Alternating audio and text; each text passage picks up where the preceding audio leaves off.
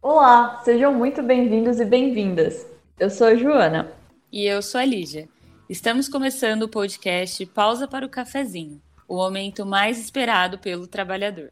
Esse podcast é produto do nosso TCC e busca refletir sobre as percepções do jovem nas relações interpessoais no trabalho remoto durante a pandemia de Covid-19.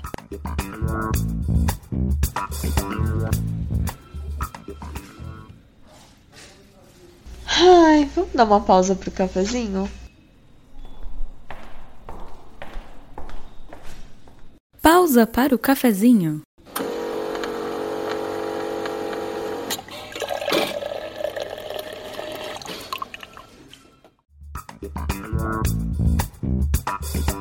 O mundo foi pego de surpresa por essa pandemia, que forçou o isolamento social e uma adaptação repentina das organizações e dos colaboradores ao modelo de trabalho à distância. As organizações tiveram que implantar e ou intensificar o uso de ferramentas e recursos tecnológicos, o que acelerou e fortaleceu a adoção do trabalho remoto e do processo de transformação digital das empresas, obrigando elas a se adaptarem muito rapidamente, conforme afirma Cláudia Salles.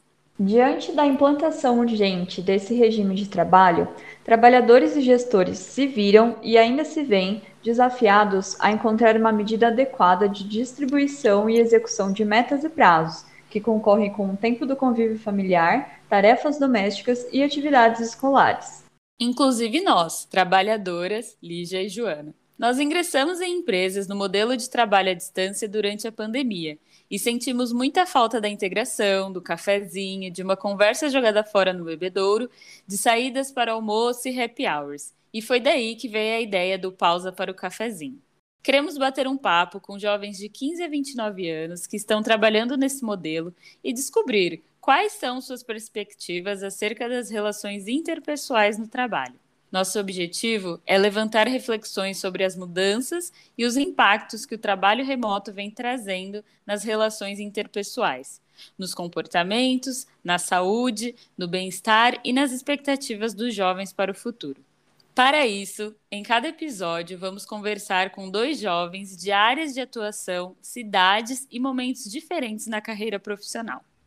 Vale ressaltar aqui que existe uma diferença entre trabalhar à distância por opção, em condições normais, e trabalhar à distância por obrigatoriedade no contexto pandêmico.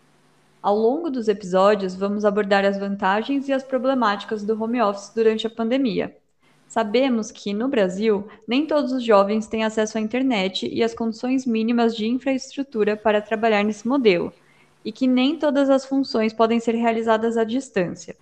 Além disso, 74% das 8 milhões de pessoas que trabalhavam no modelo remoto em 2020 possuíam escolaridade de nível superior completo, sendo que apenas 18% dos jovens de 18 a 24 anos estão matriculados no ensino superior e somente 17% das pessoas de 25 anos ou mais concluíram um curso.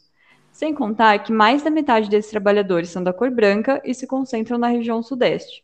Por outro lado, o home office tem capacidade de ultrapassar fronteiras geográficas e empregar pessoas em cidades, estados e até mesmo em países diferentes, sem sequer precisar sair de casa. É possível dedicar mais tempo aos filhos, aos pets, às rotinas domésticas, tomar um banho na hora do almoço, enfim. Se você se interessou, continua com a gente para saber o que está passando na cabeça e na empresa dos jovens que estão trabalhando em home office.